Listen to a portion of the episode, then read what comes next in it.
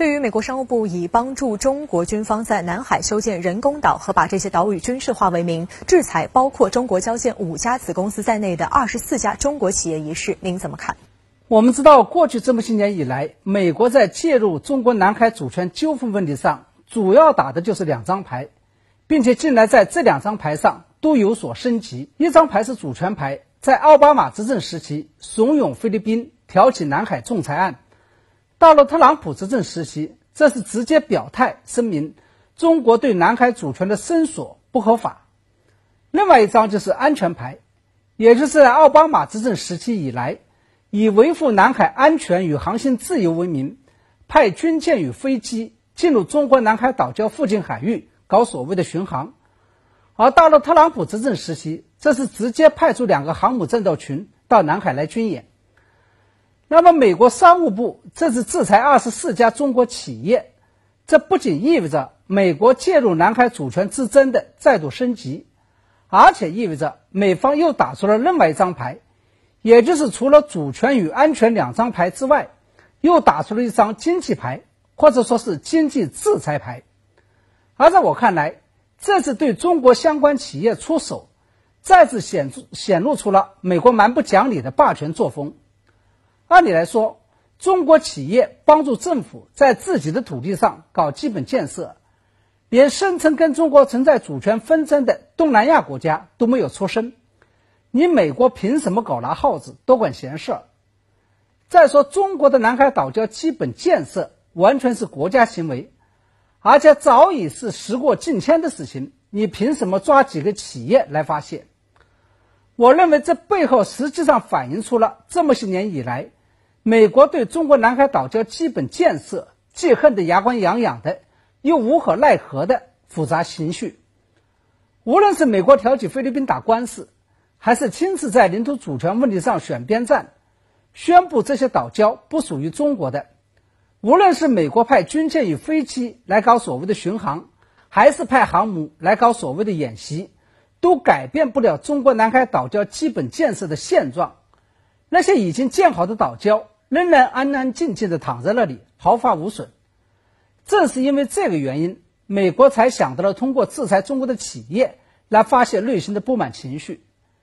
然而，制裁中国企业之后，中国南海岛礁基本建设仍然会安静地躺在那里，接受南海风浪的洗礼。当然，在这种情况下，美国国内的鹰派也出现了另外一种极端的声音。也就是鼓励美国军方直接登岛拆除中国南海岛礁的基本建设，甚至是干脆炸沉它，而这显然就是在赤裸裸的侵略行为，甚至意味着中美之间的一场战争。美国显然还不敢以这样一种方式来破局。我们看到，在美国商务部以帮助中国军方在南海修建人工岛和把这些岛屿军事化为名，制裁二十四家中国企业之后，中方将会进行怎样的反制？截至目前为止，中方尚未对这些事情作出回应。其实不仅仅是在这件事情上，我注意到，跟过往一段时间中美在经济制裁问题上口诛笔伐，甚至是你来我往、相互制裁的做法有着明显的不同。最近一段时间以来，尽管美方对中国企业的制裁频率和强度都在加大，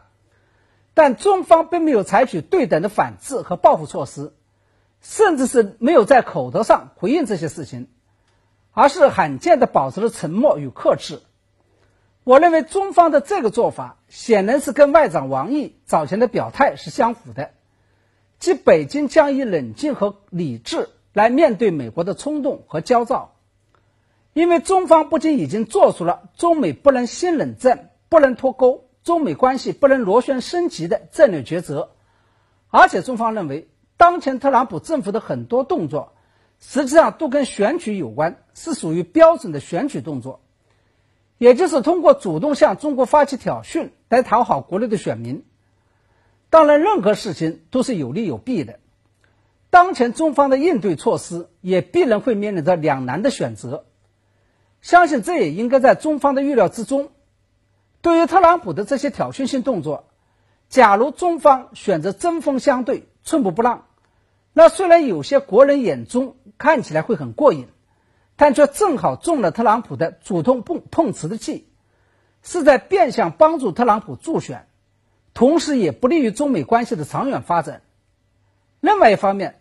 中方选择大度与忍让，又会让特朗普认为中国软弱可欺，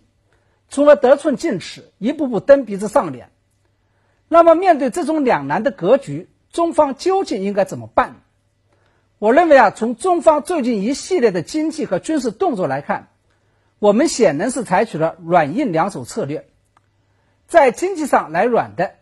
也就是虽然你美国对中国企业的制裁与报复动作不断，但是中方仍然选择了坚定地执行第一阶段中美贸易协议，并且加大了对美国农产品的采购力度，以在大选期间稳住特朗普的情绪，防止他做出更多非理性的举动。在军事上，中方则选择了来硬的。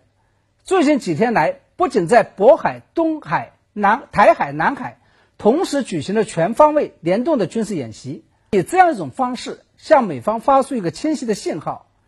即中方虽然选择了忍让，但是这种忍让是有底线的。这个底线就是不能以牺牲国家的主权与安全作为代价，或者说，中方是在以这样一种方式。防止中美关系变得更坏，甚至是走向战争。那对于外长王毅在新冠肺炎疫情爆发后接连访问包括意大利、荷兰、法国、德国和挪威在内的欧洲五国一事，您又作何解读？其实，在这次访问过程中，王毅已经打开天窗说亮话，把此行的目的公开挑明了，也就是防止中欧关系受到来自外部的各种挑拨甚至破坏，而这个挑拨与破坏者。显然指的就是主动挑起对华新冷战，并且准备拉拢欧盟建立新民主同盟的美国。也就是说，不久前蓬佩奥的两次访问欧洲国家，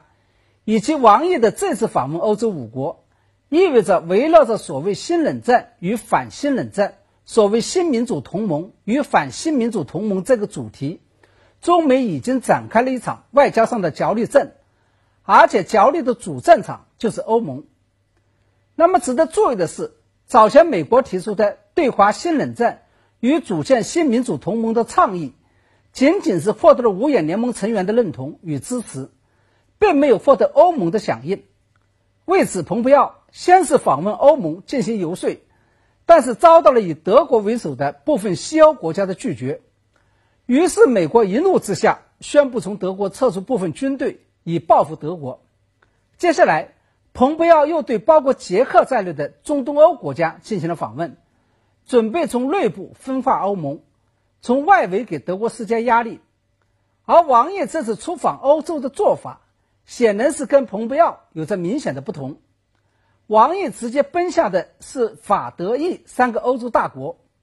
因为这三个大国是欧盟当之无愧的核心成员国，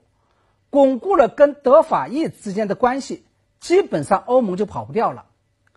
另外，在跟美国争夺欧盟上，中方这次采取了非常有针对性的反制措施。美国拉拢欧盟靠的是共同的意识形态和价值观念，以及在安全领域的相互合作。而中方的反制措施是：第一，中欧共同防御抗御，这是跟美欧在防御抗御上至少明显血形成了鲜明的对照。第二，这是针对美国分化瓦解欧盟的做法，中方则是坚定的支持欧洲继续推进一体化的进程。第三，面对美方的单边主义行为，中方则提出要跟欧盟一道，共同维护多边主义。